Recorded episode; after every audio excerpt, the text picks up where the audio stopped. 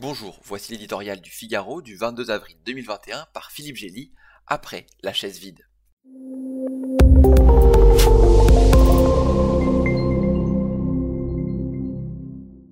À moins d'être inscrit dans le fan club de Donald Trump, on peut reconnaître le quasi sans faute de Joe Biden depuis trois mois qu'il gouverne les États-Unis. Machine de guerre vaccinale, plan massif de relance économique et de rénovation des infrastructures, réhabilitation du rôle de l'État et de la concertation internationale, en toute occasion, le 46e président s'emploie à restaurer ce qu'il voit comme la force et la grandeur de l'Amérique, sa capacité de guider le monde par l'exemple. D'aucuns jugeront le concept dépassé, d'autres cédant à l'emballement des débuts, on se souvient du Nobel d'Obama, le comparant déjà au Franklin Roosevelt du New Deal ou au Lyndon Johnson de la Great Society. C'est prématuré, mais il fait peu de doute que le septuagénaire, accueilli comme un chef de transition, tout juste chargé de rétablir l'ordre ancien à Washington, entend laisser une empreinte plus profonde. En témoigne son initiative de réunir une quarantaine de chefs d'État et de gouvernement sur les défis du climat. Démonstration pratique de multilatéralisme inclusif en dépit des tensions sur d'autres fronts, le russe Vladimir Poutine et le chinois Xi Jinping ont accepté l'invitation. Même si la lutte contre le réchauffement est leur seul terrain de coopération,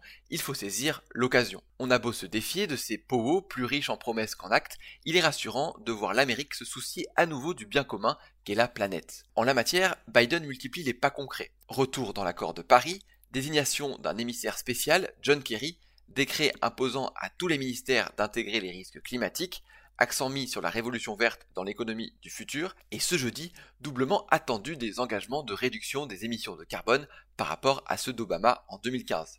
L'Amérique est de retour, ne cesse de clamer Joe Biden, à une nuance près. Après la chaise vide de Trump, elle doit encore faire preuve d'humilité pour regagner sa place dans le concert des nations, alors tout le monde y gagnera.